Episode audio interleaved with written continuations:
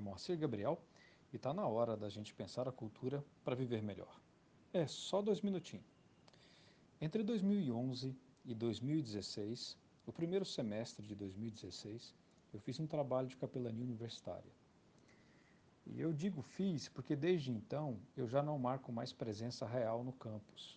E até eu voltar a marcar presença, se é que voltarei a fazer isso, eu considero que o trabalho está parado. Porque, porque na minha opinião, e eu digo isso assumindo a responsabilidade pelo que digo, não estou dizendo que ninguém pensa assim, é, se eu não tenho presença real no campus, eu não posso dizer que faço trabalho com universitários. Professor universitário é professor que está na faculdade dando aula, não é? Enfim.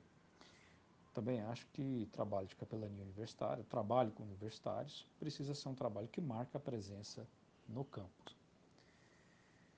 O fato é que naquele período, o trabalho despertou o interesse de muita gente, eu paguei um alto preço por isso, e no meio daquilo tudo eu acabei cometendo um erro. Na verdade eu cometi muitos, mas esse me marcou porque eu me arrependo dele até hoje, não que eu não me arrependa dos outros, mas esse em especial eu me arrependo amargamente. Eu tentei provar a relevância do trabalho de capelania a partir de dados quantitativos. Como eu me arrependo disso?